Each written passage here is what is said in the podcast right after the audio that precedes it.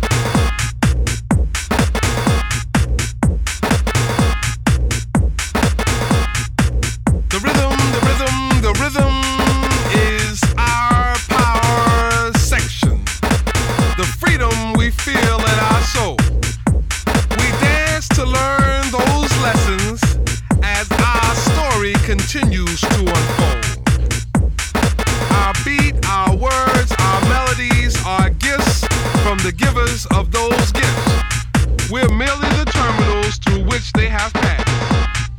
So as you struggle to catch the rhythm with your feet, ask yourself, can you really, dance to my beat?